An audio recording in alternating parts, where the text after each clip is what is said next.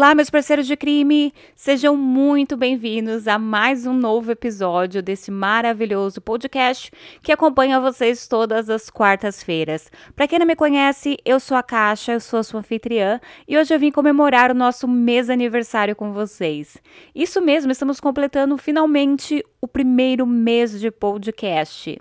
Como estamos aqui apenas nas quartas-feiras, foram publicados três episódios sendo dois casos brasileiros e um caso da Rússia, ou seja, dois casos brazucas e um caso gringo. Hoje, seguindo aí essa sequência, esse raciocínio, eu traria mais um caso gringo. Mas eu decidi fazer diferente aí para celebrar, né, essa data e resolvi trazer um caso de brasileiros que acontece na gringa. Ou seja, sobre brasileiros que decidiram sair aqui do Brasil e começar a sua vida num país diferente. E eu tenho que confessar para vocês que esse episódio quase virou o meu caso Evandro. Ele tem tantas particularidades, tanto conteúdo, tantas reviravoltas, que por si só ele merecia um podcast completo apenas sobre esse assunto. Eu passei uma semana e meia inteira pesquisando sobre esse caso, indo muito a fundo. Foram mais ou menos umas 5 horas por dia de pesquisas. Eu assisti vários uh, programas, tanto aqui quanto na Espanha. Eu realmente consumi tudo que eu podia para uma imersão nesse caso. Então ele se tornou quase a minha obsessão. Eu me cobrei muito sobre ele e mais uma vez eu quase não publiquei esse caso agora, porque eu queria colocar todos os detalhes possíveis, mas meu caso já estava com 20 páginas, então eu tive que uh, dar uma cortadinha aqui, fazer umas escolhas ali, para que ele finalmente pudesse vir aí ao público e eu pudesse falar sobre ele com vocês aqui no podcast. E acredita em mim, eu tenho muita coisa para falar sobre esse caso, que ele envolve novos começos, sonhos, dívidas, uh, família conflituosa e então uma chacina. Conheça agora a história da chacina de Piós.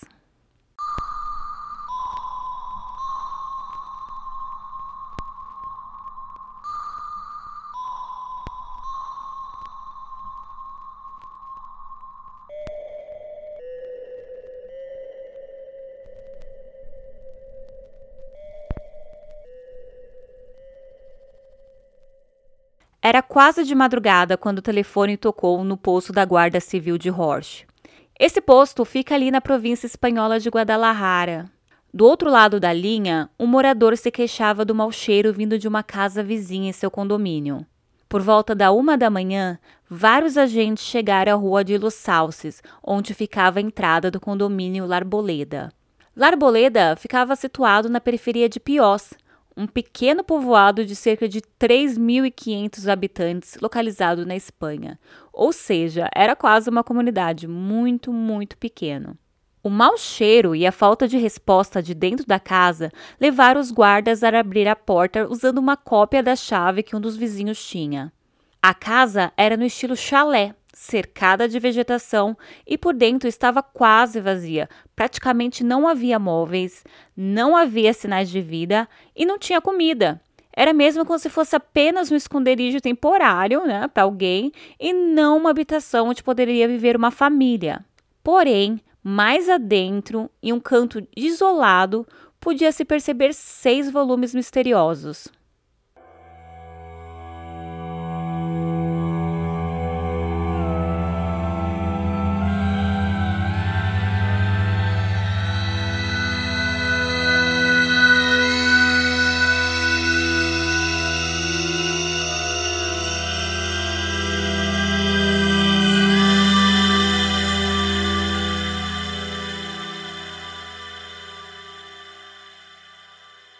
Quando os policiais se aproximaram, puderam ver que esses volumes eram seis sacos plásticos grandes, desses comuns usados para sacar lixo, empilhados um sobre o outro na principal sala de estar da casa, e era inegavelmente dali que vinha aquele terrível cheiro de morte. É nessa hora no nosso episódio que eu preciso dar aquele aviso maroto.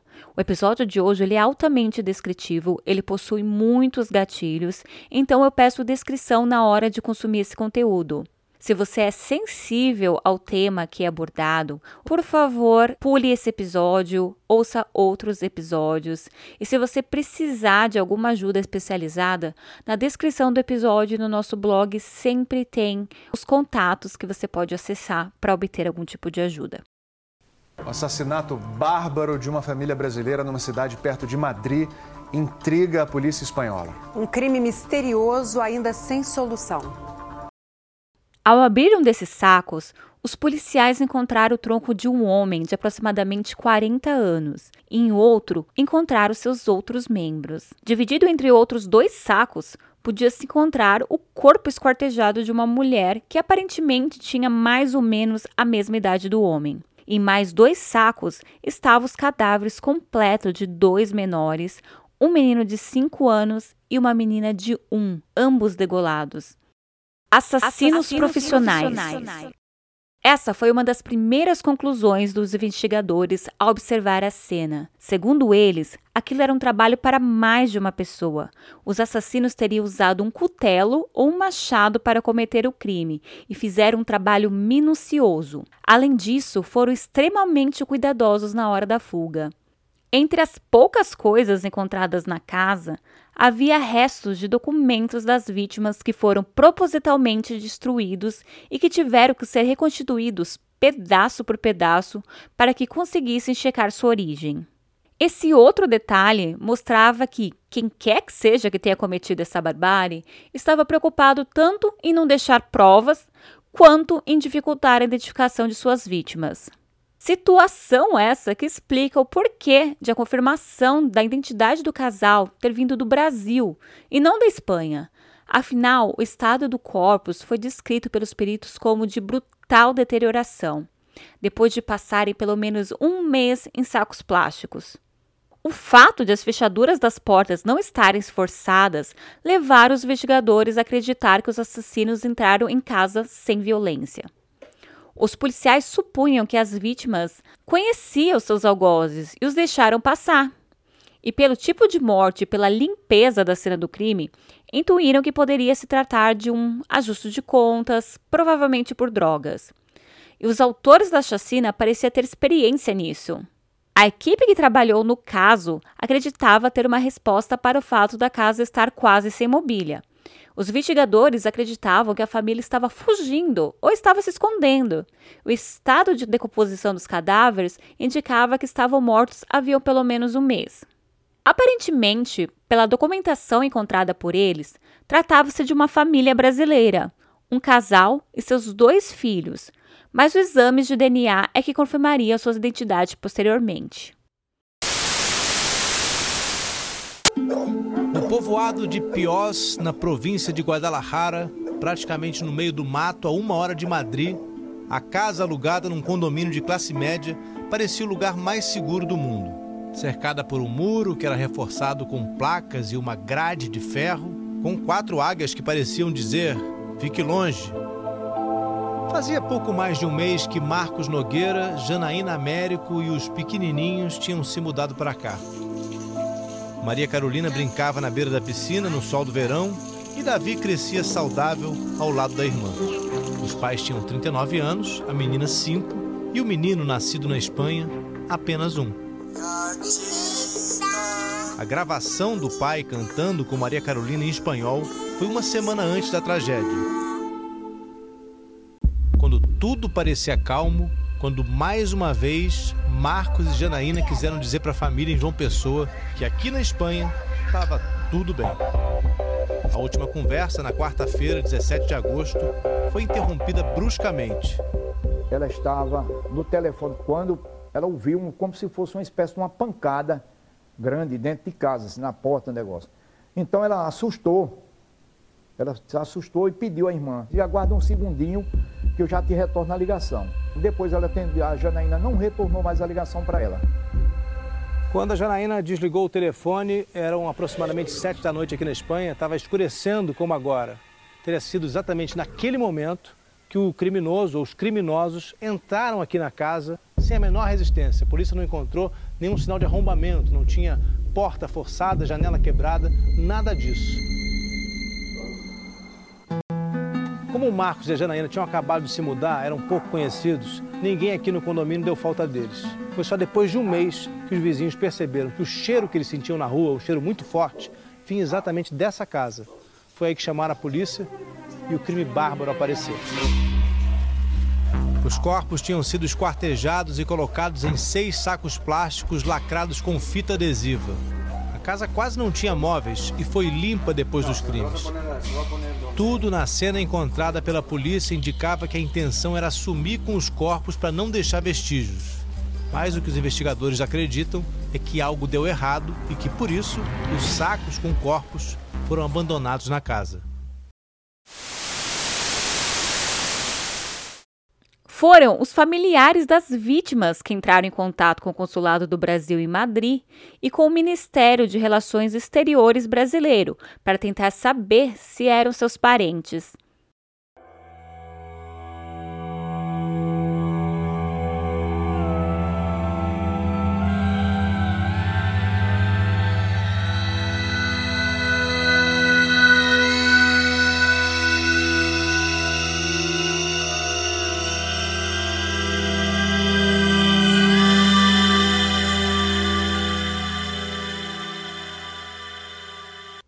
Outro lado do mundo, com as malas prontas, Wolfram Campos Nogueira esperava o irmão retornar à ligação para acertar a viagem para a Espanha. Wolfram estava com tudo pronto para viajar. Inclusive, a passagem já estava comprada para o dia 23 daquele mês, e a ansiedade pré-viagem já tomava conta dele, ele já estava ali nas fases de despedida da família. Então, ele passou a mandar várias mensagens para o irmão, que já estava na Espanha, para combinar os últimos detalhes. Mas o irmão apenas visualizava essas mensagens e não respondia. Valfran chegou a contar posteriormente que ele estava até xingando o irmão para a família toda, porque era uma coisa importante e parecia que o irmão não estava dando muita bola, não estava respondendo, então ele já estava ficando até bravo com o irmão. Uma reportagem, uma reportagem a, ligação a ligação de um amigo, uma pesquisa, uma pesquisa na internet. Na internet. Valfran tinha planos em voltar a viver com o irmão e a cunhada, Janaína, e também com os dois filhos pequenos do casal. Como sempre, afinal, eles já tinham morado juntos na Europa, em A Coronha e Múrcia. Desta vez, todos planejavam ir para uma casa de quatro quartos, com piscina e segurança em um complexo de condomínio. Seu irmão tinha enviado fotos da casa, cujo aluguel seria dividido entre os dois, a mesma casa que ele viu na edição digital do El País em João Pessoa, na Paraíba. Na segunda-feira, dia 19 de setembro de 2016, depois de ficar sabendo através da ligação de um amigo que a imprensa local estava noticiando que uma família brasileira com duas crianças, uma de quatro e outra de um ano, tinha sido esquartejada na Espanha, a imagem dessa casa, da piscina, Todo esse cenário na tela do computador confirmou seus piores temores. Meu irmão, meu irmão minha, cunhada, minha cunhada, meus sobrinhos. Todos eles decapitados, esquartejados e enfiados em sacos plásticos há mais de um mês. Tempo em que não teve nenhuma notícia deles. De acordo com Valfran, abre aspas, a última vez que falei com ele foi por WhatsApp. Ele me contou como era a casa nova, ele estava feliz que eu estava indo e que minha mãe e minha irmã iam passar o Natal aqui com a gente. Ele tinha decidido que o seu objetivo era trabalhar uma casa funerária, um trabalho tranquilo que paga bem, e parar de ganhar míseros mil euros por mês, com os quais não dava para nada. Esse último contato foi no dia 16 de agosto de 2016, dias antes de ser assassinado. Como determinaram depois as evidências. Em João Pessoa, depois de um mês sem notícias, no dia 17 de setembro, as famílias de Janaína e Marcos souberam da tragédia depois que a imprensa espanhola divulgou a notícia. Nós não tivemos de nenhum modo assim a chance de se despedir da minha filha, dos meus netos, do meu genro. Por que tanta selvageria? Por que tanta maldade? Aqui na Espanha, a investigação corre em segredo de justiça. Agentes da Guarda Civil, o equivalente espanhol à Polícia Federal Brasileira, tomaram depoimento de amigos e parentes da família assassinada. Foram também a pelo menos dois restaurantes onde Marcos trabalhou nos últimos meses. Amigos contaram que ele estava endividado Ele era uma pessoa que ele pedia é, dinheiro outro, mas não pagava. Pessoas próximas a Marcos contaram ao Fantástico que ele teve uma série de discussões por causa de dinheiro com o dono da churrascaria Brasil e Brasa, onde trabalhou esse ano. Segundo o dono do restaurante, Marcos tinha o costume de pedir adiantamento de salário. E da última vez, quando saiu daqui, foi por causa de um pequeno desentendimento. Marcos não aguentava ficar muito tempo no mesmo lugar. Era uma pessoa com pretensões de grandeza, acostumada a viver acima de suas possibilidades. Seu irmão dizia que ele não sabia administrar bem o dinheiro, e acumulando dívidas. Certa vez, Marcos pediu um empréstimo a um banco para montar um café em A Corunha e fracassou. Então, se meteu num negócio de construção, que também deu errado. No final, ele sempre acabava trabalhando de churrasqueiro em algum restaurante brasileiro, ganhando mil euros por mês e com um horário dividido que obrigava a passar horas mortas com pessoas que às vezes eram de índoles duvidosas. Em uma entrevista para o jornal Eu País, Varfran disse, aspas, meu irmão tinha outros sonhos, queria ganhar dinheiro, mas as coisas não davam certo e mil euros não eram suficiente para seus sonhos. Fecha aspas. Wolfram, naquela altura, já com mostras de falta de sono e cansado, achava que o irmão poderia ter se metido em alguma confusão feia por dinheiro e suspeitava que os monstros que o mataram desse modo selvagem não deviam estar mais na Espanha. Mas quem deu a ordem para que fizesse aquilo certamente ainda estaria por lá. Ele ainda insistia que a Guarda Civil deveria procurar pistas dos locais de trabalho de Marcos, a última rede de restaurantes em que ele trabalhou, de acordo com seus familiares, era o restaurante Che, de origem argentina. Marcos Nogueira se movimentou bastante pela Espanha. Primeiro, ele viveu por duas temporadas em Corunha, na Galícia, trabalhando numa padaria, segundo afirmaram seus compatriotas na cidade. Entre um período e outro, ele voltou ao Brasil. Depois, trabalhou em Múrcia e em Valência, aparentemente como camareiro. Em seguida, ele tocou um restaurante em Valladolid. E por fim, ele trabalhou em outra casa de comida brasileira que ficava em Alcalá de Henares, enquanto vivia em Torreirão de Ardós e depois em Piós, para onde tinha se mudado somente dois meses antes, com um contrato de aluguel assinado por ele mesmo, em meados de julho, por 500 euros, que é cerca de R$ 1.800 por mês.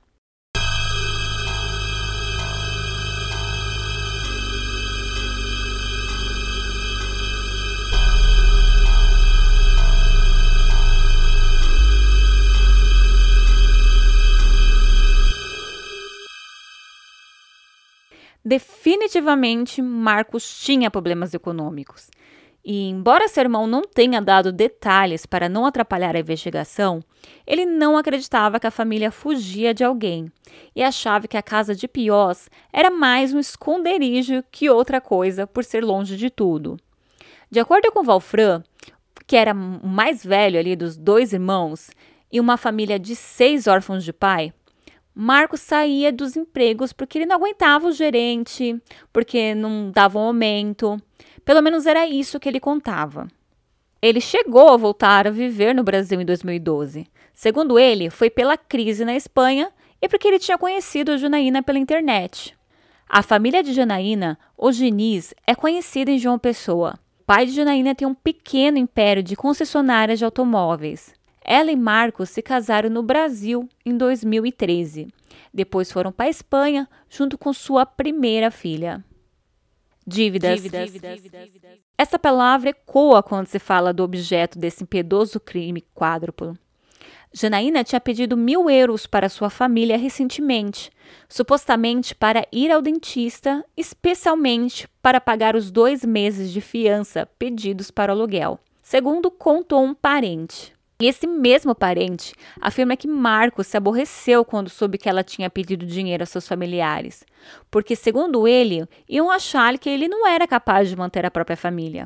Os investigadores consideravam como possível motivo para a chacina as contas pendentes de Marcos. E eles pensavam também que os negócios ali ligados ao narcotráfico podiam ter atingido a família. Afinal, esse era um obscuro nicho no qual as pessoas desesperadas recorriam para afogar esse desespero e conseguir um dinheiro fácil e rápido. Mas também esse caminho ao ninho de assassinos como os que pareciam ter desejado encerrar essas contas de uma vez por todas, com seu próprio método, cometendo um massacre. Nos próximos dias, o caso entrou em segredo de justiça, ao mesmo tempo em que foi feita a descoberta de um quinto parente, que também estava morando anteriormente com as vítimas na Espanha. Alguém que não havia dado sinais de vida e que tampouco havia denunciado o desaparecimento dos seus parentes, e que, além do mais, havia fugido para o Brasil assim que os cadáveres foram descobertos. Eis que entra em cena Patrick Nogueira. Na quarta-feira, o irmão de Marcos chegou a Madrid e prestou cinco horas de depoimento. Naquele mesmo dia, a imprensa espanhola divulgou que investigadores estariam suspeitando de um parente das vítimas, que teria fugido para o Brasil.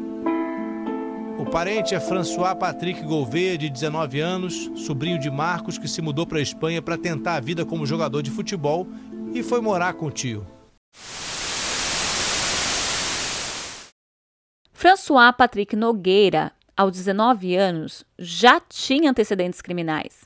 Ele afirmava que teve uma infância difícil, que foi intimidado e provocado por colegas de classe na escola, e que desde os 10 anos de idade começou a beber a ponto de se considerar um viciado em álcool. Durante uma declaração, Patrick falou que se defendia de forma violenta do bullying e da perseguição dos colegas de classe e que, por causa do álcool, via sombras e imagens distorcidas da realidade. Quando Patrick tinha 16 anos, um professor de biologia foi ferido por ele com dois golpes de canivete dentro da sala de aula em um colégio particular em Altamira. Toda a ação foi registrada pelas câmeras do circuito interno. Nas imagens, o professor aproxima-se da carteira do estudante. Neste momento, Patrick retira um canivete da cintura e logo em seguida atinge o professor no pescoço e no abdômen. Alguns alunos perceberam a agressão e correram assustados. Outros alunos tentaram deter o estudante. Patrick então foi apreendido e levado para a delegacia de Altamira por tentativa de homicídio. Ele relatou à polícia que queria apenas dar um susto no professor, porque ele teria feito brincadeiras em sala de aula. O professor foi levado para o hospital municipal e sobreviveu. Patrick, dois anos depois, chegou à Espanha estimulado por seu tio Valfran para tentar se tornar um jogador de futebol de elite. Ele então entrou na equipe de futebol de Torrejon e se inscreveu na academia. No entanto, apesar de treinar diariamente, em cinco meses ele ainda não tinha nenhum amigo. Todas as relações dele se baseavam no benefício que obtinha das pessoas. Na verdade, ele estava sozinho e sua única conexão era a família. Todos se lembram dele como uma pessoa introvertida que ficava na dele. Até chegar à Espanha, na casa do tio Marcos Campos, uma das quatro vítimas da chacina, Patrick Gouveia havia morado na Inglaterra e em Portugal. Nos dois países chegou a fazer testes, passou por avaliações nos clubes locais, mas uma lesão no joelho impediu de dar continuidade à carreira. Após a frustração diante da família, Valfran, que era ex-atleta profissional e mentor de Patrick em busca desse sonho de ser jogador, fez o, o que qualquer parente faria. Ele pediu a Marcos que recebesse Patrick, que ajudasse o garoto no tratamento do joelho na Espanha. E foi nesse momento que começou toda a tragédia. O garoto, que até então era carinhoso e prestativo à família, mudou de comportamento no período que passou a morar na Europa. Marcos chegou a comentar com a família no Brasil que ele estava desapontado e preocupado com Patrick. A relação de Valfran e Patrick sempre foi próxima. Quando pequeno, era comum Patrick procurar o tio, que na época era jogador de futebol, para pedir que ele ajudasse com seu sonho. Valfran Campos, naquela altura, havia jogado já no Botafogo da Paraíba, no Campinense e Ceará, e passado um período de três anos no futebol português. O sonho de infância se tornou um desejo palpável na juventude, apesar da vontade da família uh, era de tornar Patrick um médico, assim como seu pai era. Wolfram conta que por conta disso ele demorou a ajudar o sobrinho na questão, porque sabia que o futebol era uma área menos estável que a medicina. Patrick chegou a treinar futebol em João Pessoa, após deixar o Pará, mas o sonho no mundo da bola não passava pelo Brasil. O jovem queria mesmo era construir uma carreira na Europa. Ele queria jogar, era num clube inglês.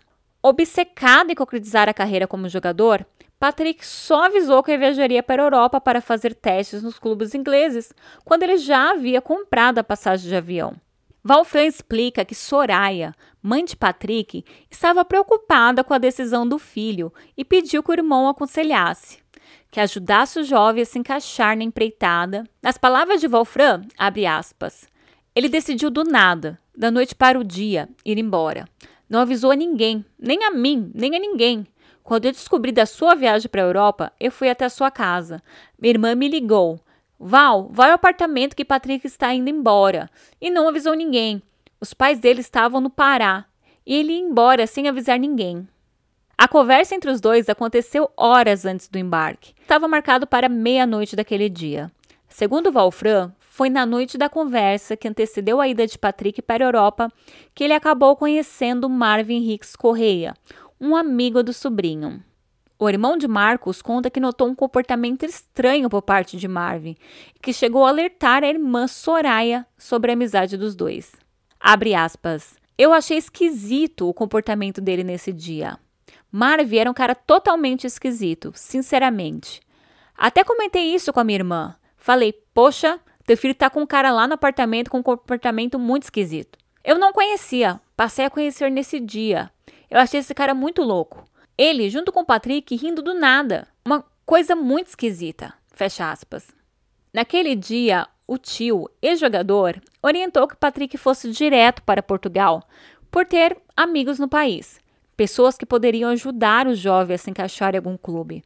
Mas o Alfran conta que Patrick tinha o objetivo fixo de iniciar a carreira na Inglaterra, por ser fã de futebol inglês. Os testes foram feitos, mas o jovem não se encaixou. Uma lesão do joelho atrapalhava.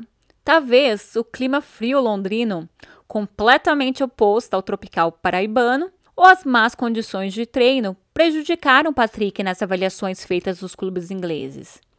Sem alternativas, ele procurou o tio, seu mentor no futebol, e decidiu seguir o conselho inicial. Arrumou as malas, então foi para Portugal, onde o parente havia jogado por três temporadas e conhecia mais pessoas. Em terras portuguesas, Patrick chegou a integrar um time na Ilha da Madeira, na cidade de Funchal. Mas a lesão no joelho voltou a impedi-lo, e aos poucos o jovem via o sonho cada vez mais distante. Ele então se desesperou, porque ele queria ser jogador, e ele via ao mesmo tempo que o sonho ia se complicando cada vez mais por conta do joelho. Ele era um garoto novo, com 18 anos, 1,80m, talvez até um pouco mais. De boa estatura, ele tinha qualidade para chegar, tinha chance, mas o joelho atrapalhava. Para seguir acreditando na carreira dos campos, Patrick precisava tratar a lesão. O joelho doía e não permitia mais que ele treinasse. E foi nesse momento, vendo que o pupilo não tinha opção além de procurar acompanhamento médico, impotente pel pela distância de um oceano Atlântico, que Wolfram recorreu à única pessoa que poderia dar apoio e entender o problema que o sobrinho passava. Marcos Campos, seu irmão, tio de Patrick, que naquela altura vivia ao lado, na Espanha.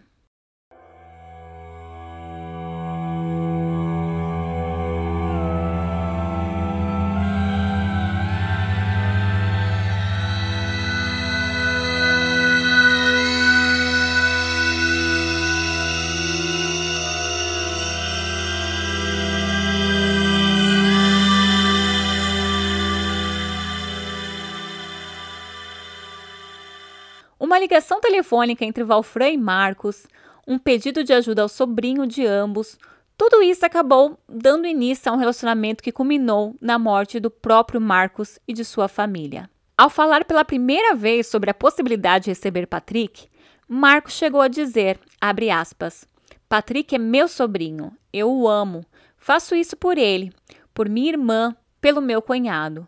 Pode mandar ele vir, fecha aspas. Com a ajuda de Valfran, Marcos e Patrick trocaram mensagens, se encontraram e moraram juntos por cerca de quatro meses.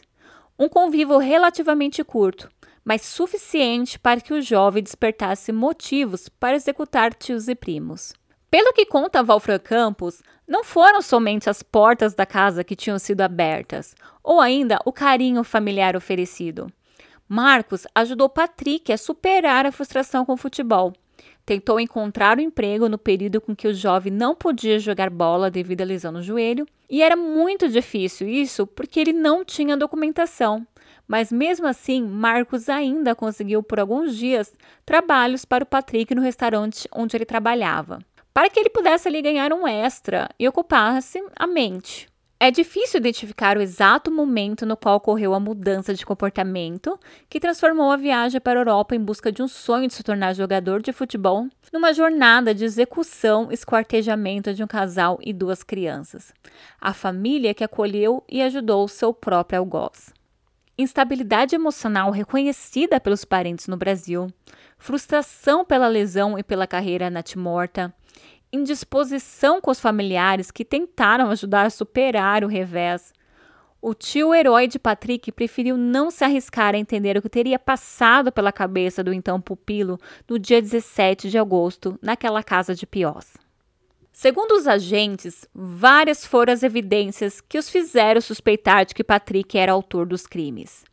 Entre elas, o fato de que ele simplesmente parou de ir para a academia que frequentava diariamente, imediatamente nos dias após a data do crime, 17 de agosto de 2016. Além disso, os agentes ficaram surpresos com a saída rápida de Patrick da Espanha para o Brasil, dia depois que os corpos foram achados. No depoimento, os policiais informaram que imediatamente rastrearam o cartão de passagem do réu e descobriram que ele viajou da cidade de Alcalá de Henares, onde ele morava, para Piós, no dia 17 de agosto de 2016, voltando para Alcalá no dia seguinte. Os dados triangulados do celular do jovem o colocavam em Piós no dia dos crimes. Outro detalhe relatado pelos peritos que garantiram a suspeita em Patrick desde o início da investigação foram manchas de sangue no chão da residência em Alcalá de Henares, onde Patrick dividia um apartamento com outras pessoas. Parte das manchas foram localizadas por cães policiais, escondidas em uma parede que havia sido pintada recentemente. Um dos ex-colegas de trabalho de Marcos Campos, que prestou depoimento como testemunha indicado pelo Ministério Público, contou que Marcos havia confessado que achou uma troca de mensagem entre a esposa e Patrick no celular da Janaína e que então ele desconfiou de uma relação entre os dois. Essa testemunha trabalhou com Marcos por alguns meses em 2015. Ele disse que após esse episódio, Mar Marcos queria se afastar de Patrick, que embora desconfiasse do sobrinho, ele não acreditava que ele teria más intenções contra sua pessoa. Outro ex-colega de trabalho de Marcos reconheceu que a vítima desconfiava do sobrinho. Ele relatou que o pai da família confessou que Patrick tinha visões e ouvia vozes, e que por isso a filha de Marcos, a também vítima Maria Carolina, de 4 anos, tinha medo dele. Janaína dizia a parentes que Patrick estava sempre criando problemas, que era uma pessoa que não se comovia, era muito frio. Ele passava o dia trancado em seu quarto, não cooperava em nenhuma tarefa doméstica e mostrava desprezo pelas crianças. Um dia, quando a pequena Maria estava chorando, Patrick disse a Janaína que talvez pegasse as crianças e as deixasse na praça para ver se congelavam de frio ou se alguém as levasse. Em outra ocasião, Marcos chegou a enfrentar o sobrinho ao vê-lo andando pela casa de cueca. Ele disse para vestir as roupas, pois morava com a mulher e os filhos pequenos e que não era essa maneira de se comportar em casa. Os parentes da Janaína diziam que ela nunca insinuou que Patrick pudesse estar obcecado por ela. É, Janaína relatou algumas vezes que ele não era muito amigável e que ele às vezes tinha um comportamentos estranhos, que ele não gostava às vezes da própria Maria Carolina, que ele não tinha um bom afego com a criança, e isso a gente despertava muito o nosso medo de algo que pudesse acontecer. Viu Maria Carolina chorando, estava fazendo muito frio, ela fez, Janaína, coloca essa menina lá de fora para ela morrer congelada. Isso foi um choque para todos nós. E, inclusive eu disse para a Janaína, Janaína, peça para o Marcos colocar com esse rapaz para fora, porque ele pode lhe fazer algum mal. E foi feito.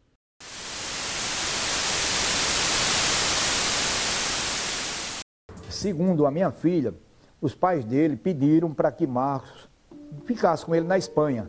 Mas isso veio causar um certo desconforto, o que minha filha me relatou com relação às preocupações deles, que ele estava dentro de casa, seminu. Segundo ela, ele não gostava muito da criança, da menina, de Maria Carolina. Patrick foi convidado por Marco para morar na casa dele. Foi convidado. Ou seja, Marco confiava, Marco o amava, Marco queria ele perto.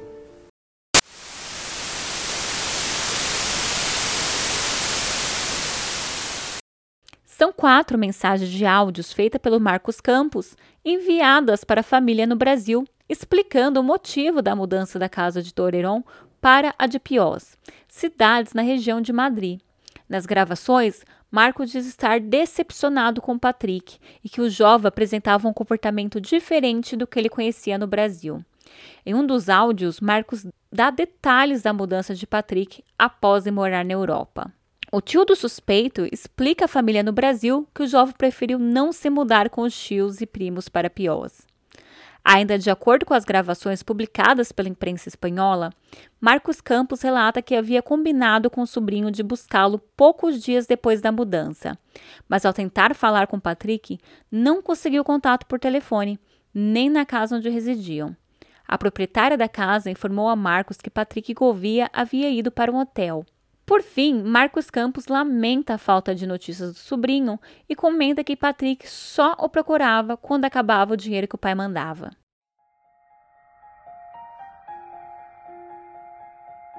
Eu te digo hoje, todo coração, hoje eu recebo o Patrick e atendo o Patrick, escuto o Patrick por Soraya e François.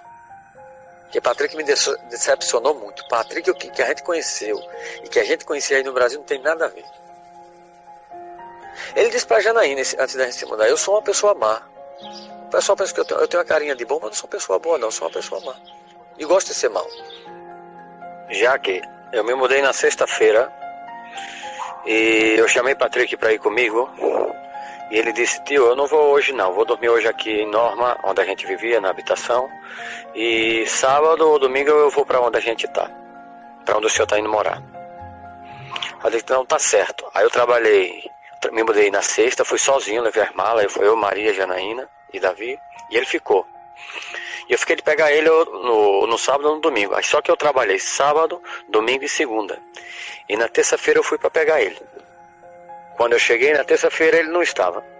Disseram que ele tinha ido para um hotel e não deixou nenhum bilhete para mim. O único que deixou o bilhete foi o rapaz que vive lá, foi Norma, que tinha deixado o bilhete em cima da mesa, avisando que ele tinha ido para um hotel. Aí liguei segunda e terça para ele. Todo dia mandei uma mensagem de voz para saber onde ele estava, o que tinha acontecido, para ver se levava ele lá para onde a gente estava morando. Para onde a gente está morando. Ele não me contestou, estava com o telefone apagado, como se tivesse assim bloqueado para não receber minha chamada.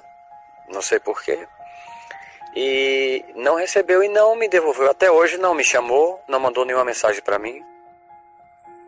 Não sei, eu vou esperar ver se ele liga o que aconteceu com ele para saber, porque ele não me atende o telefone.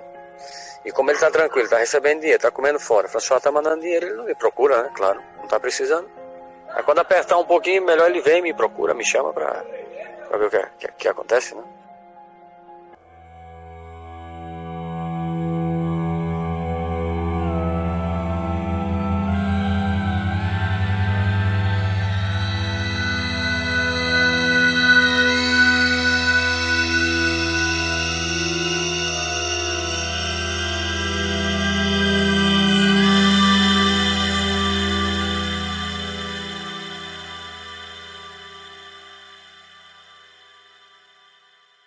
Que tinha 12 anos, o paraibano Patrick Nogueira convivia com a sensação de que algo de grave iria truncar a sua vida de repente.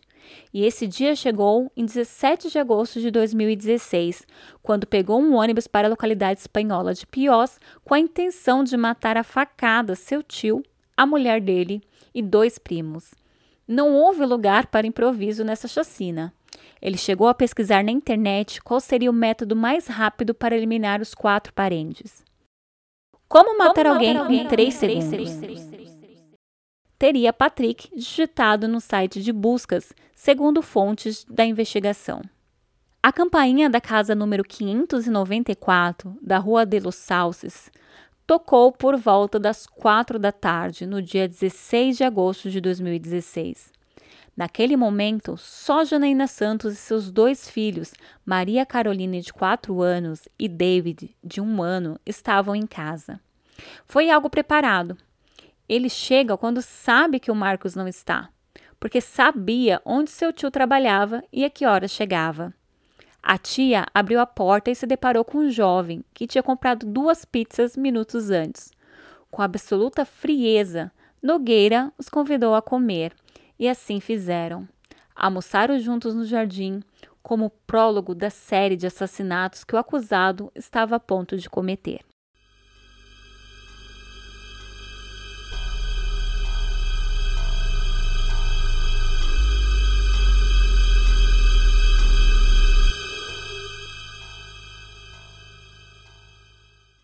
A primeira vítima foi Janaína, enquanto ela lavava os pratos na pia.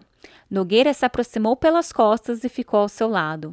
Então, de surpresa, esfaqueou-a no pescoço, sem que ela tivesse tempo de perceber nada. Aí ele vai atrás dos seus primos e, com a mesma faca, também corta o pescoço deles. Patrick, enquanto vai cometendo estes fatos, ainda dedica o tempo livre a mandar selfies e mensagens de WhatsApp ao seu único amigo, Marvin Henriques Correia, de 18 anos, que está no Brasil. Sim, é o mesmo Marvin Henriques Correia que foi uh, ao aeroporto, que estava no apartamento dele foi ao aeroporto para a despedida dele no Brasil. E se as fotos já são assustadoras, os comentários são mais ainda, porque ele escreve mensagens cômicas zombando. Depois, ele se senta para descansar. Patrick limpa o chalé com água sanitária para que seu tio não suspeitasse de nada. Inicialmente, ele planejava enterrar a tia e os dois primos com uma pá que havia comprado por 60 euros, que é equivalente a mais ou menos 200 reais na época. Depois, diante da dificuldade de cavar no concreto, ele opta por esquartejar os corpos e guardá-los em quatro sacos de lixo grandes. Então, ele toma banho, e comenta para seu amigo Marvin que está com fome, que vai fazer o sanduíche de atum. Ele termina de esfregar o chão, já são sete horas da noite. Ainda faltam quatro horas para que seu tio chegue do trabalho. Abre aspas. Quando deu 6h45, eu ainda estava enxugando o chão. Estou feliz. Fecha aspas. Depois, o brasileiro sai para o jardim, onde fica esperando seu tio. Ele espera durante horas, tranquilamente, com total frieza. Até que Marcos Santos chega, depois das 10 horas da noite. Os dois conversaram por meia hora antes de entrar na casa. O tio entra primeiro e o acusado vai atrás. Atrás, atrás, atrás, atrás. Assim repete o advogado de acusação, acrescentando que nesse momento é desfechado o ataque. Abre aspas. Eu estava cara a cara com ele quando enfiei a faca. Fecha aspas.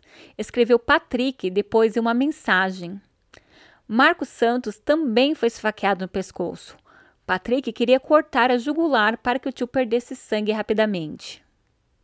Os psiquiatras descrevem Nogueira como psicopata típico um sujeito que não está louco e distingue entre o bem e o mal, com uma frieza que lembra um caso muito famoso na Espanha, que é o caso de Javier Rosado, que eu vou contar para vocês no próximo episódio. Basicamente, Rosado é autor de um horripilante crime cometido em 1994 na Espanha, onde ele próprio narrou com detalhes em três páginas de um caderno como era, abre aspas, notável o quanto um idiota demora a morrer fecha aspas, desprezando a vítima que ele chamava de a presa. O paraibano Patrick manifesta ao amigo Marv a sua insatisfação por não ter conseguido resolver a chacina de uma só vez. O problema era o tio, que ainda estava no trabalho. Nas palavras dele, abre aspas, chega aqui às 10 horas, estou com fome, esse viado não chega.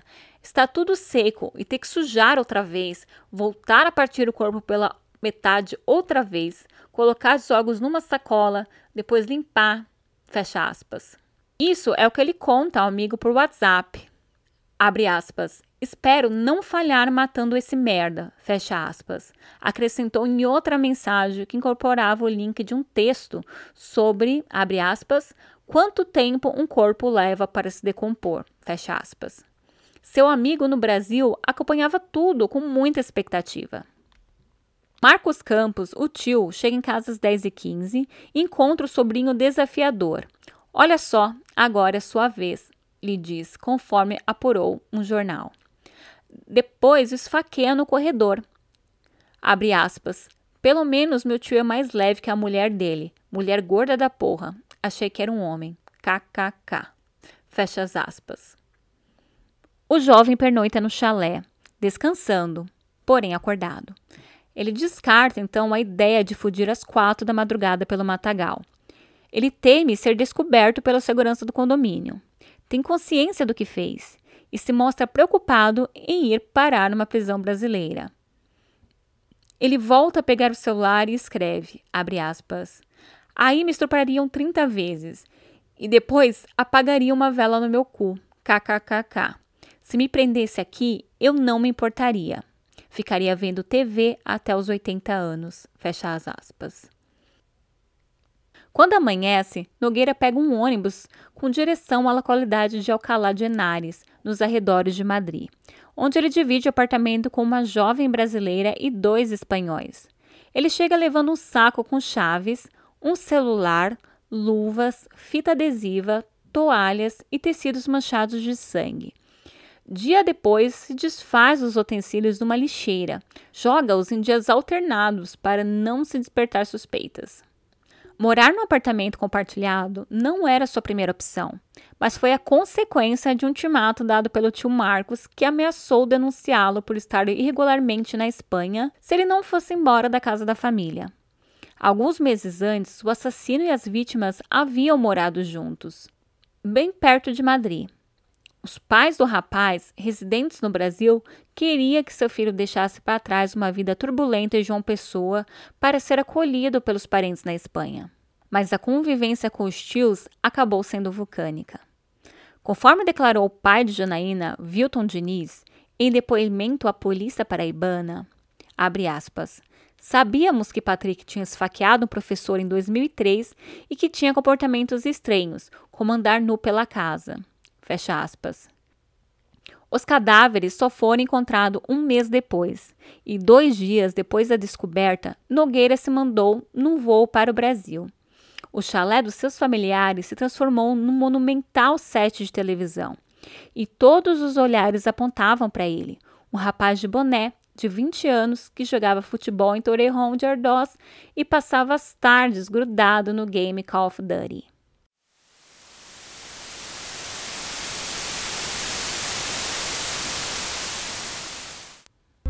Ontem, a imprensa da Espanha divulgou novas informações atribuídas a fontes da Guarda Civil.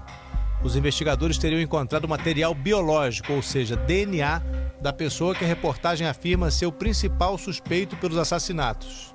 Um parente de Marcos Campo Nogueira, que no dia 22 de agosto saiu do país, supostamente para escapar da prisão. Ele não vem foragido, ele vem normalmente. Ele é, resolveu voltar temendo até pela sua integridade física, pela sua vida. A Polícia Federal confirmou para nossa produção em João Pessoa que Patrick está no Brasil e prestou depoimento espontaneamente na última sexta-feira. Mesmo não sendo investigado no país, ele aceitou ceder amostras de sangue.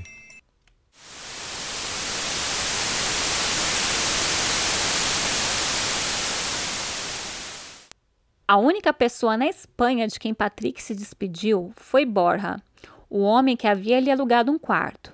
Para ele, Patrick escreveu, aspas, Estou no Brasil. Meu tio foi assassinado. A imprensa diz que foi eu. Desculpe não ter avisado. Fecha aspas. Uma jovem que dividiu o apartamento com Patrick Nogueira na Espanha também prestou depoimento e disse que o réu era obcecado com o tio. A testemunha contou que chegou a morar com Patrick entre junho e agosto de 2016. Segundo ela, eles se davam bem, saíam para beber às vezes e dividiam as tarefas domésticas sem problemas. A testemunha reconheceu que em várias ocasiões Patrick se referia ao tio como uma pessoa má. Segundo a ex-colega de apartamento, Patrick era muito obsessivo com o tio e o insultava a todo momento. E que sempre que alguém os visitava, ele falava de Marcos. Ainda de acordo com a jovem, Patrick sempre foi uma pessoa feliz e brincalhona, pelo menos com ela, e que nunca notou um comportamento agressivo por parte dele. A primeira vez que percebeu algo estranho foi no dia 18 de agosto, data que seria um dia depois dos crimes. Ela voltou de férias e passou algumas horas na casa que dividia com Patrick antes de viajar para Badajoz por três dias e, ao chegar, notou a casa desarrumada. Haviam garrafas de bebidas espalhadas na mesa, vômito no banheiro, pratos sujos na pia e que o réu estava trancado no quarto. No dia 28 de agosto, quando ela voltou de Badajoz, notou que Patrick continuava estranho. Ela relatou que quando ela foi se mudar, ele não ajudou com a mudança, como havia prometido, e ao se despedir, disse que era a última vez que eles iam se ver. Ainda conforme essa testemunha, Patrick sempre falou que teve problemas com a bebida alcoólica desde criança, mas que todas as vezes que saíram para beber, ele nunca chegou a passar dos limites. Durante seu périplo brasileiro, o rapaz voltou a se encontrar com Marvin Correia, assim também como voltou a beber e a fumar. Seu amigo contou posteriormente à polícia paraibana que respondeu às mensagens do assassino por curiosidade e porque não queria que Patrick fosse preso. Correia chegou a ser detido, mas foi posto em liberdade sem ser indiciado pouco tempo depois. Um adolescente brasileiro de 17 anos, identificado apenas como Victor, foi quem entregou os registros do crime à Polícia Federal no Brasil. Ele recebeu quase que por acaso o telefone celular onde estavam registro das conversas que Patrick teve com um amigo, Marvin Correia, enquanto cometia os crimes que chocaram a Espanha em 2016. Victor trabalhava em uma assistência técnica, onde Marvin deixou seu celular para consertar alguns dias depois do crime, em 2016. Para dar um desconto no preço a Marvin, ele pediu o aparelho emprestado. Combinado era que ele consertaria o celular por um preço menor se o Marvin emprestasse a ele o aparelho por alguns dias. De início, o adolescente disse que não encontrou os registros, mas notou que na lixeira do celular havia registro de imagens. Foi só quando ele instalou o WhatsApp no aparelho que ele conseguiu ver tudo. Segundo o Victor, aspas, o aplicativo baixou todas as mensagens antigas. Foi quando eu vi e li tudo. Vi os corpos cortados, Vi Patrick com o cadáver de um homem. Li algumas conversas entendi que meu amigo estava envolvido de alguma forma. Fecha aspas. Durante alguns dias, ele não soube o que fazer. Então conversou com uma amiga que foi à Polícia Federal relatar o caso. Victor ainda levou um susto quando recebeu uma visita de Patrick, que havia voltado ao Brasil, junto com Marvin. No julgamento, ele contou que até hoje tem medo do jovem que matou seus familiares. Ainda segundo Victor, os jovens ainda fizeram perguntas a ele. Ele me perguntou se eu achava que ele teria cometido o crime. E eu perguntei por que eu pensaria isso. Foi por medo mesmo. Foi uma surpresa vê-los ali. Eu tive receio que fizesse alguma coisa porque eu tinha provas. Fecha aspas. Com o registro do crime no celular, Patrick acabou confessando que matou e esquartejou o tio Marcos a tia Janaína Santos Américo e os dois filhos do casal, Maria Carolina e David. Assim que ele chega ao aeroporto internacional de Madrid, já é algemado pela Guarda Civil Espanhola. François Patrick Gouveia decidiu se entregar. Desde o dia 22 de setembro, pesava sobre o rapaz de 20 anos uma ordem de detenção internacional emitida pela Justiça Espanhola. Para a polícia e para a família das vítimas, como disse o irmão de Janaína, Jorge Américo, Patrick é o assassino. Marvin chegou a se encontrar pessoalmente com Patrick pelo menos duas vezes em João Pessoa, segundo a polícia. A conversa entre os dois acusados, registrada pela polícia espanhola entre as 3h55 do dia 17 de agosto até as 6h57 da manhã do dia 18 do mesmo mês, ambos horários da Espanha, consta tanto no processo judicial que tramita no Brasil, referente à atuação do Marvin Henriques como participe, quanto no processo na Espanha contra Patrick Gouveia, assassino confesso. No conteúdo das mensagens, Patrick relata com detalhes como matou a tia e depois os primos. Marv pergunta qual das três vítimas ele matou primeiro e Patrick responde, aspas, na mulher, depois a mais velha, se referindo, né, claro, à prima de três anos. E depois no moleque de um ano, fecha aspas.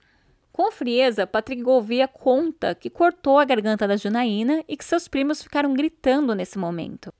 Abre aspas. As crianças ficaram gritando. Massa que os pirralhos nem correm, só ficam travadão. O pirralho de um ano falava algumas coisas, mas na hora falava nada não. Fecha aspas. Durante a conversa, Marvel se mostrou compreensível com o amigo e chega a dar dicas, como o fato de Patrick tentar enterrar os corpos e na forma de abandonar a casa onde a família foi assassinada. Abre aspas. Sai pela frente mesmo, de manhã, como se fosse caminhar ou algo do tipo, sei lá. De madrugada pode parecer suspeito, mas eles não vão descobrir nem tão cedo as mortes. Fecha aspas. De João Pessoa, por meio de aplicativo de mensagens, Marvin alerta Patrick em não deixar rastros na cena do crime. Abre aspas. Ajeita essas luvas direito. Deixa eu ver aqui o que mais tem. Tem alguma coisa por aí? Alguma coisa que liga a você? Fecha aspas.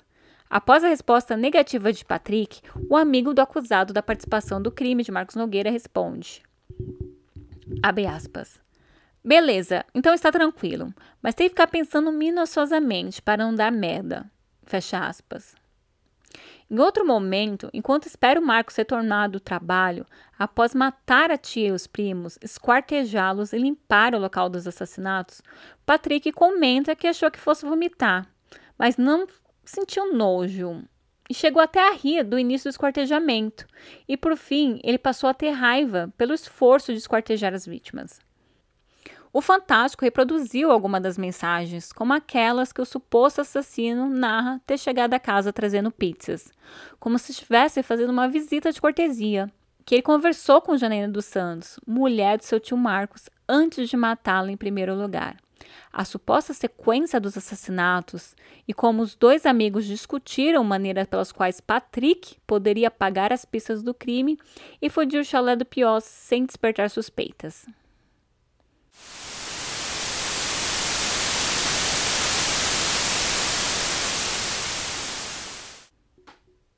Mesmo que Patrick não lembre como atacou as vítimas, agora a Polícia Federal sabe dos detalhes de como tudo aconteceu.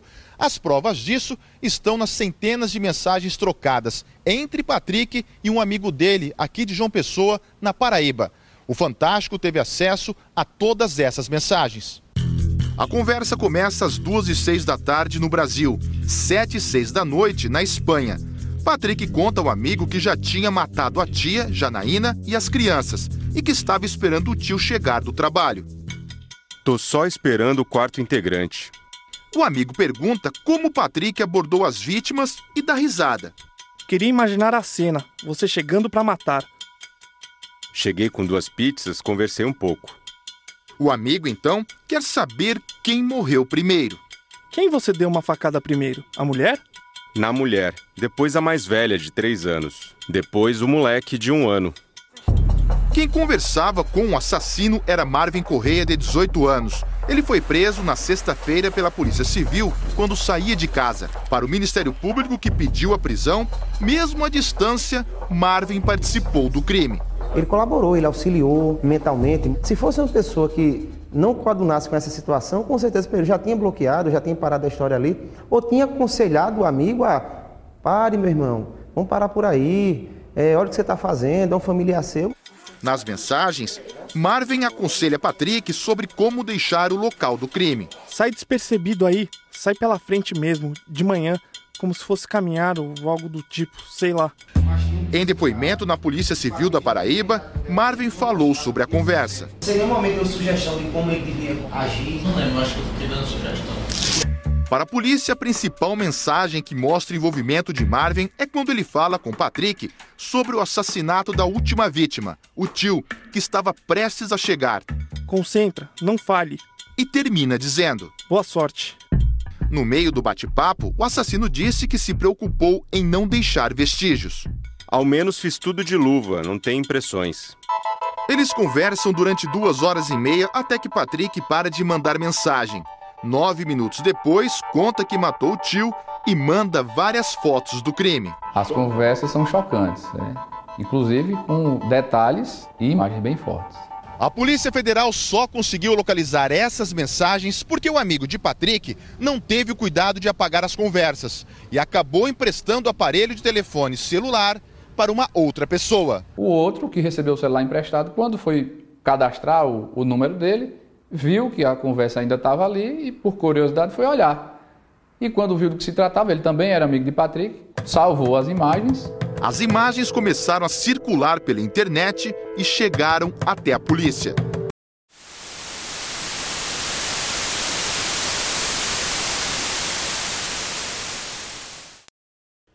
Marvin Henriques Correia, de 18 anos, foi detido na Paraíba como suposto colaborador do crime. O pai de Marvin Henriques Correia, Percival Henriques, concedeu entrevista ao Correio Online e contou como era a relação dos dois amigos. Ele traçou o perfil do filho, aspas, Não quis fazer medicina, como a mãe, porque não conseguia ver sangue. Ele também traçou o perfil do assassino confesso, François Patrick Nogueira Gouveia. De acordo com ele, aspas, Patrick era um rapaz inteligente, estudante de direito, acima da média. Até dizia para meu filho se espelhar nele. Fecha aspas. Percival Henriques também comentou como foi a conversa entre os dois jovens e quando foi o último encontro deles e aponta o erro do filho. Abre aspas. Ele errou ao não contar nada para a polícia e para mim e alimentar uma curiosidade mórbida. Fecha aspas. Seu Percival, o senhor é pai do, do rapaz que foi preso aqui na Paraíba.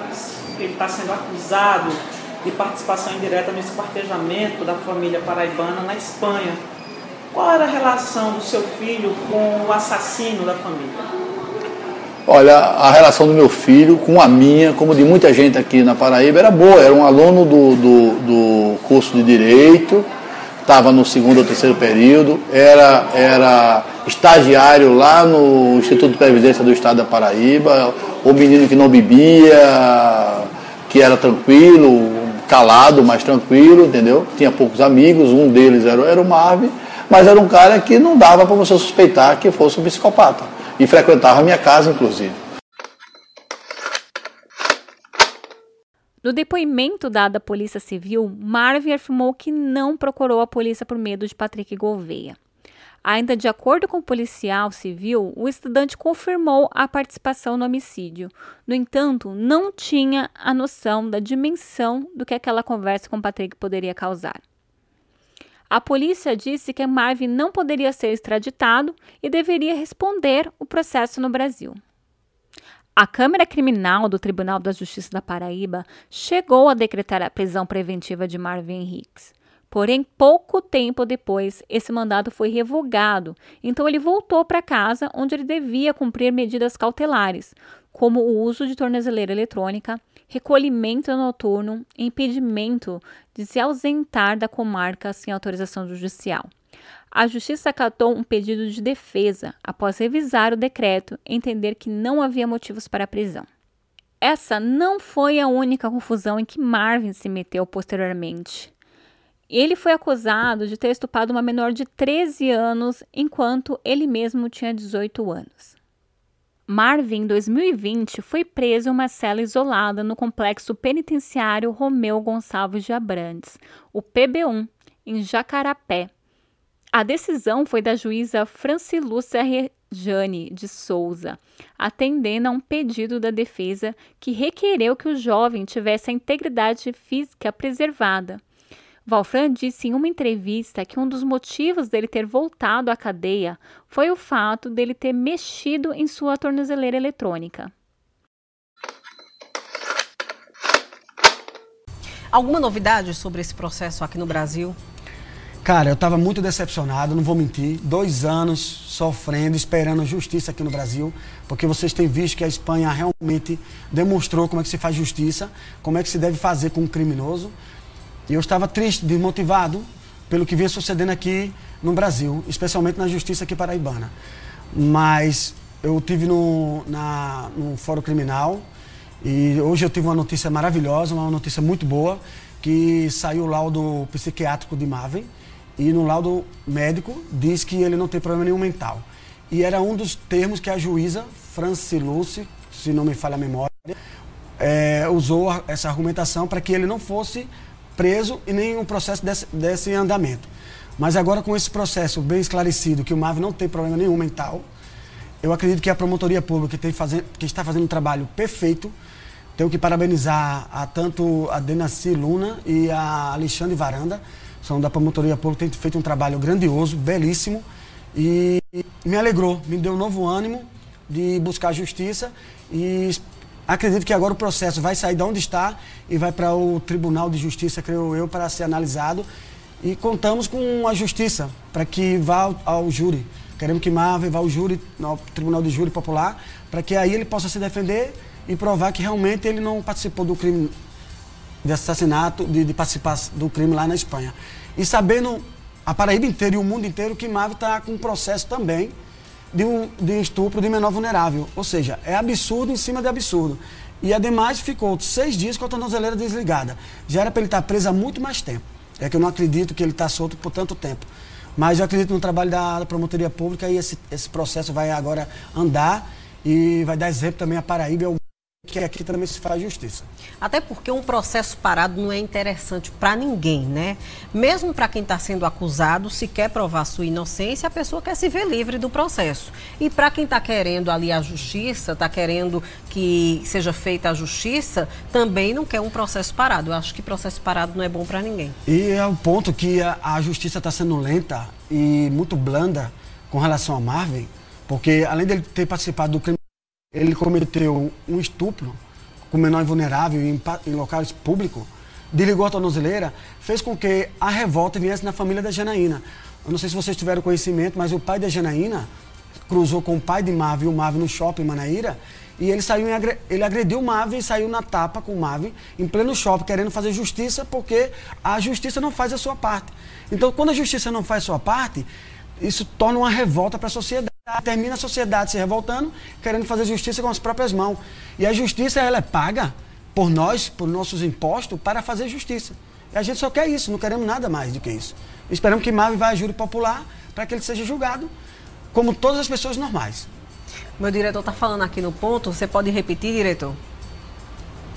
Olha só, a nossa produção, ela entrou em contato com a defesa de Marvin, porque a obrigação do jornalismo é sempre ouvir os dois lados. Então, o advogado Sheiner Asfora, que informou ainda não ter conhecimento desse resultado do laudo. Né? O Valfran está trazendo aqui para a gente a informação de que o laudo sobre a saúde mental do Marvin acabou de sair não é isso? isso? E que isso pode dar andamento ao processo. Isso. Sheiner Asfora, que é o advogado do Marvin, diz que ainda não tem conhecimento dessa informação. É que essa informação foi eu, eu mesmo pessoalmente fui ao Fórum Criminal e para que o conhecimento do advogado de Marvin ele saiba que eu estou lutando por justiça.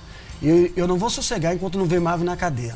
O que ele fez com a vida do meu irmão, ele vai ter que pagar. E eu espero que a justiça faça a sua parte. É isso que a gente está lutando. Porque se a justiça não fizer a sua parte, será um escândalo para Paraíba e para todo o Brasil. Então estamos lutando para que a promotoria pública é, pressione a, a, a juíza para que libere logo esse processo e vá ao tribunal de júri, para que a gente possa lutar por justiça. Só isso que nós queremos.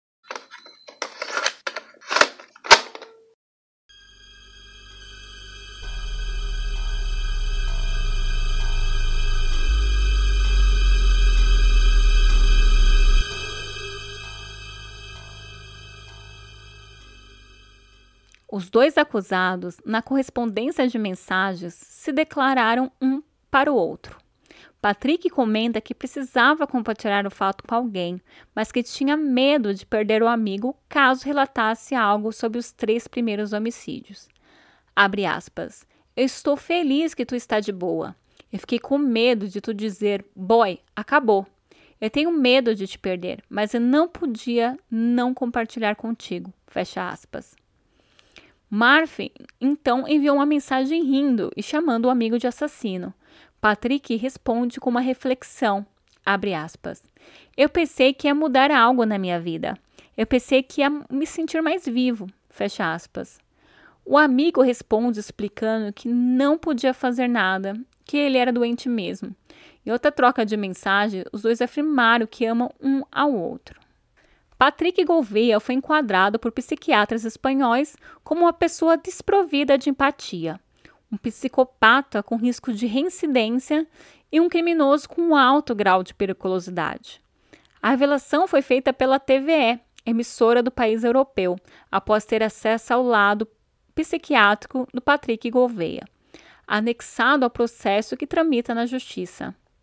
O exame psiquiátrico também classifica Patrick como uma pessoa consciente do que faz, muito inteligente e com total carência de sentimentos.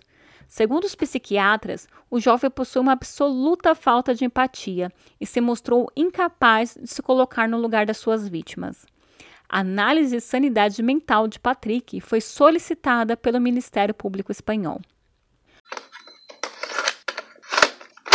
Que matou e esquartejou os tios e os primos na Espanha foi condenado à prisão perpétua. A juíza do caso anunciou ontem a pena. O paraibano François Nogueira, de 22 anos, é a quinta pessoa a ser condenada em prisão perpétua no país. A sentença só poderá ser revisada daqui a 25 anos. A chacina chocou a pequena cidade de Piós em agosto de 2016. Durante o julgamento, Nogueira admitiu que assassinou a facadas os tios e os dois filhos do casal um, de um e de quatro anos, os dois filhos do casal. Depois limpou a casa e fugiu. Quando a polícia encontrou os corpos um mês depois, Nogueira viajou para o Brasil, mas decidiu voltar e se entregar, convencido pela família que seria melhor cumprir a pena, a pena numa prisão espanhola. Um laudo apontou que ele é psicopata e, de fato, a gente espera que ele continue na cadeia até o fim da vida. Ainda Em 2018, a justiça espanhola condenou a prisão perpétua brasileiro François Patrick Nogueira Gouveia, que admitiu ter matado dois tios e dois primos em 2016. A prisão perpétua é a punição mais grave existente na Espanha e pode ser revista a cada 25 anos. Patrick foi condenado a pena três vezes, pelas mortes dos primos e pelas mortes de Marcos. O julgamento ocorreu entre 24 e 31 de outubro mais de 65 pessoas prestaram depoimento no júri, entre eles familiares do assassino e das vítimas, policiais que trabalharam na investigação do crime e médicos e psicólogos forenses. O júri declarou que Patrick Nogueira matou os tios e primos com intencionalidade, sem considerar qualquer defesa. Tanto o Ministério Público Espanhol como acusação particular tinham pedido a prisão perpétua revisável. A defesa de Patrick Nogueira, por sua vez, recorreu e pediu a reclusão do réu por 25 anos, alegando danos cerebrais que o colocavam em condições de doente. Se eu fosse contar cada detalhe do julgamento do recurso, daria um novo episódio para esse podcast. Por isso, eu estou tentando resumir da melhor forma. No final, ele pegou a pena máxima em todos os aspectos foram nove votos a zero. Foi 20 anos por cada assassinato, ou seja, ele pegou 80 anos. Tendo né, em vista que o limite de prisão máxima na Espanha são de 40 anos. A prisão perpétua revisável é que a cada 20 ou 30 anos vão revisar se ele tem condições de estar na rua e de sair da prisão. Mas, de acordo com os médicos forenses e com todo o histórico, provavelmente ele tem a chance de não sair sendo de 30 a 40 anos o mínimo para ele ficar na prisão. Então, ele provavelmente não tem chance de sair antes disso. Patrick Nogueira, assassino confesso dos tios e primos no caso conhecido como Chacina de Pios na Espanha, em seu julgamento pediu perdão à sua família. Antes de contestar qualquer coisa, me gostaria antes pedir perdão à minha família, pedir perdão à família de Janaína, em depoimento, ele respondeu somente às perguntas de sua advogada e não precisou de tradutor. Com óculos e muito diferente da imagem que apresentava quando foi preso, Patrick falou sobre sua infância, que segundo ele não foi boa, e dos problemas que enfrentou na época de escola por causa do bullying. Eh, como niño, eh, he sido uma pessoa reservada, não he tenido muitos amigos. Segundo ele, foi por isso que começou a beber até se viciar.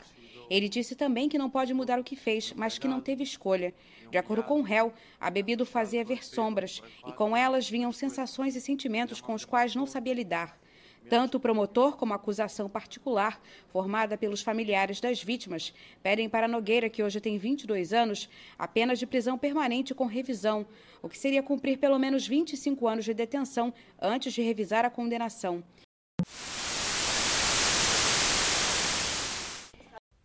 Em 2020, a justiça espanhola manteve a condenação de Patrick, depois dele recorrer à sentença.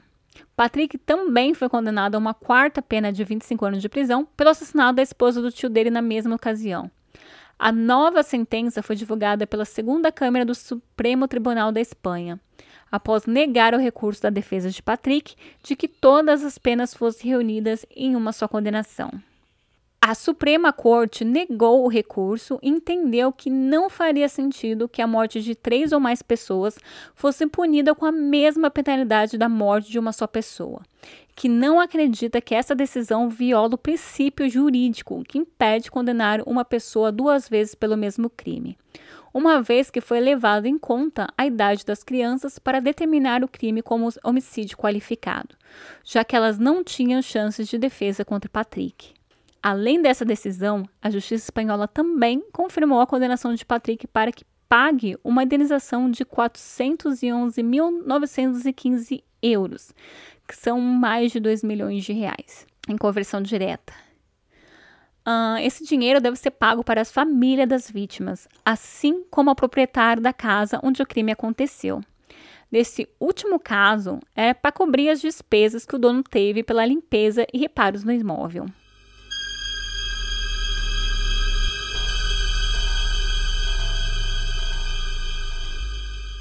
A curiosidade desse último julgamento é que Patrick ele apareceu no julgamento quase que irreconhecível. Ele estava assustadoramente quase que idêntico ao Marvin. Uh, seu tio Alfran afirma que os dois continuam mantendo uma amizade até hoje.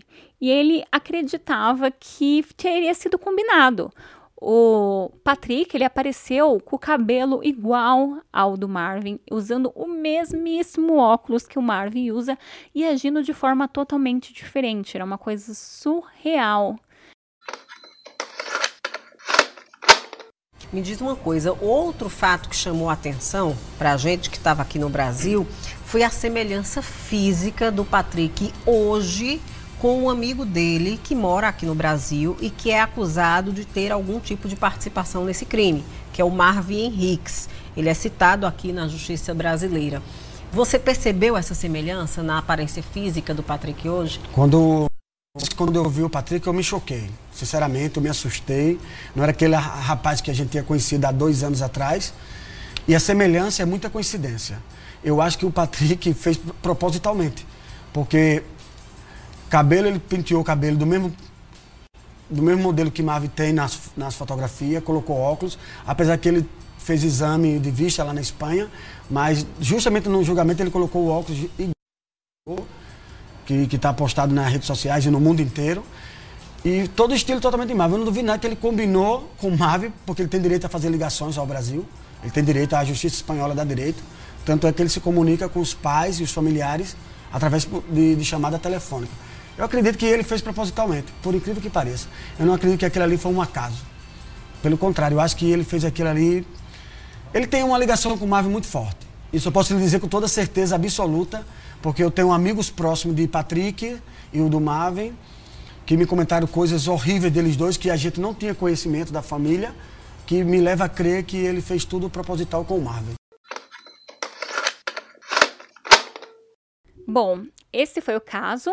Agora vamos um pouquinho sobre as minhas considerações. Afinal, eu acompanhei ativamente as notícias da época. Eu lembro que quando surgiu as primeiras notícias aqui no Brasil sobre essa família e começaram a surgir as fotos do casal, eu comecei a acompanhar. Saiu muita coisa, cara, muita coisa. Eu cheguei a acompanhar arduamente, mas quando chegou a época, depois ele esfria um pouquinho, né? Porque demora até sair o julgamento. O Marvin, ele não foi julgado até hoje, para vocês terem uma ideia, né? Que é uma revolta para, para os envolvidos no caso, para a população da Paraíba, que ele ainda fica por aí, né? A, a família a família do Marcos, né, que também é a família do Patrick, encontra com eles no shopping. E o Valfran, gente, o Valfran, ele se tornou uma, uma personalidade muito conhecida sobre o crime, tanto lá quanto aqui, porque ele ele briga mesmo pela resolução do caso, ele briga mesmo para que os envolvidos paguem pelo que fez. Então, dizem que ele encontrou o Marvin no shopping, ele até partiu para cima dele, e ele tá muito revoltado que o Marvin não estava pagando, né? Ele foi agora para cadeia, porque de acordo com o Valfran, ele estava lá tentando tirar a Gente, eu esqueci o nome. Aquela, aquele aparelho eletrônico, né? A tornozeleira eletrônica, é isso. Tornozeleira eletrônica e que ela tinha ficado seis dias desligada, né? Já o advogado do Marvin falou que não, não era isso, né? Que na verdade ele era defeito, que já estava apresentando defeito, mas por via das dúvidas ele acabou voltando para a prisão. E como eu disse no começo, eu fiquei totalmente imersa nesse nesse crime, nesse episódio, porque eu queria trazer tem muitos detalhes assim na, na internet. Eu queria muito trazer todos eles, mas tá muito difícil porque esse episódio já ficou extremamente longo. Imagina você colocar todos os detalhes, principalmente sobre o julgamento, né? O julgamento durou dias e mostraram muita coisa. E teve dois, tipo assim, dois trâmites legais, um no Brasil e um na Espanha, já que ele fugiu para Espanha. Deu muito rolo porque como ele ele fugiu, o crime foi cometido lá na Espanha, ele fugiu para o Brasil. E o Brasil e a Espanha não tem, não tem acordo de extradição né, de criminosos ou suspeitos. Então foi uma luta, um acusando, um governo acusando o outro de, de não estar tá colaborando. Então tem muita coisa assim, se vocês quiserem ver, vocês vão encontrar na internet. Eu ainda escrevi o roteiro baseado só nas notícias pro lado do Brasil, em grande parte. Eu cheguei a assinar o jornal o País na versão em português, porque afinal foi mencionado lá que foi lá que o Valfran encontrou a notícia, as primeiras notícias sobre o casal. Então eu vi aquela notícia, falei, não, agora eu vou atrás das notícias que ele viu, quero ter as mesmas fontes, e provavelmente o El País deve ter acompanhado desde o começo. Então eu assinei o El País, então, eu tirei bastante informações, vocês vão ver que tem muita. Nossa, o, a lista de fontes dessa vez está muito grande tentei focar mais no lado uh, brasileiro, mas eu não pude deixar de dar uma visitadinha em algumas notícias em espanhol e ver alguns programas em espanhol, aproveitar e, e ressuscitar meu, meu espanhol enferrujado. Eu assisti muita coisa e eu vi que os programas, assim, basicamente o da Espanha, eles falam que realmente a tese deles que ele tenha cometido esse crime por conta da obsessão que ele tinha pela tia. Sobre as mensagens que foi falado ali, que o, que o amigo do trabalho do, do Marcos, ele falou, né, que ele, o Marcos tinha encontrado mensagem no celular dela, blá, blá, blá. Dizem que o conteúdo dessa mensagem era ela elogiando para a amiga que o, que, o, que o sobrinho tinha crescido, né? Ele tava com um corpo bonito, ele tava muito bonito. E essa tinha sido a mensagem que ninguém lá na Espanha, né, graças a Deus, porque realmente é isso mesmo, que ninguém levou a mal, né? Era só uma mensagem, tipo, ó, oh, meu sobrinho cresceu, tá ficando bonito, tal, não sei o que, mas o Marcos não gostou muito da atitude, né? Mas dizem que tinha outras mensagens. Eu vi no canal de, de TV, mas eu não sei se tá certo isso, né? Eu vou tentar colocar um trechinho para vocês. Mas dizia que uh, ele mandava várias mensagens de, de teor, uh, teor sexual, teor de tentar ter um relacionamento e ela sempre falou não para ele, falou que não, que era sobrinho e tia.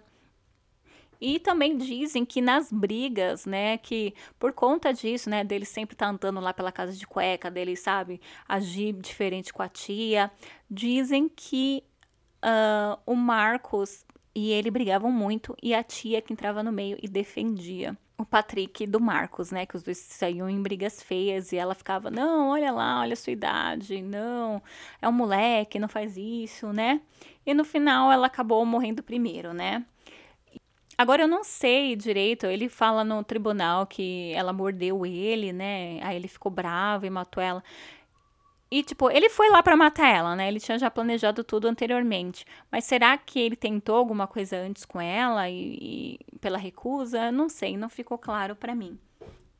E se eu fosse montar mesmo, como eu disse, esse é quase meu caso Evandro, que por mim eu faria vários episódios, um episódio para cada coisa, um episódio para a vida do do Patrick, um episódio para a vida de cada membro dessa família, mas eu, eu também gastaria uns dois, três episódios falando do Marvin, que é uma figura muito icônica, né? Porque para mim o Marvin não faz sentido.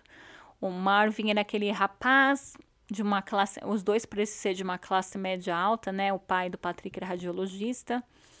E eles tinham de tudo, cara. E o, o Marvin, ele entra nesse meio, assim, por algum motivo. O Patrick é super obcecado por ele também. Vê ele assim como, sei lá, né? Não sei se era amor, né? Se era algum sentimento enrustido ou se era fraternidade. E ele, por ser um estudante de direito, né? Eu vi várias reportagens falando, tá, mas que tipo de profissional ele se tornaria? Né? Porque ele também tem um traço aí que não tá legal. Então, acho que eu dedicaria vários episódios para ele, né? Nessa trama aí dos horrores. Esse caso tem tudo para ser um documentário da Netflix, tinha tudo mesmo para ser um documentário. Ele ainda tem tudo para ser um podcast exclusivo, né? Tipo Projeto Humanos. É isso, eu fiz o melhor que eu pude aí trazendo para vocês os detalhes. Eu vou colocar como sempre o roteiro no blog, tá? Que é o parceirodecrime.blogspot.com, que vai estar o endereço também uh, na descrição. E as minhas redes sociais é o arroba caixa underline também na descrição. E lá, nesses dois lugares, você pode indicar os crimes para os próximos episódios. E os próximos três episódios, eles já estão aqui mais ou menos engatilhados, tá? O segundo roteiro, uh, todos eles acabaram sendo ligados a essa história do Patrick. Então eu aproveitei que eu já estava imersa ali, peguei várias referências e vou gravar para vocês quase um mês inteiro especial aí, baseado nesse caso. Então eu vejo vocês no próximo crime e muito obrigado por quem acompanhou até aqui. Beijão.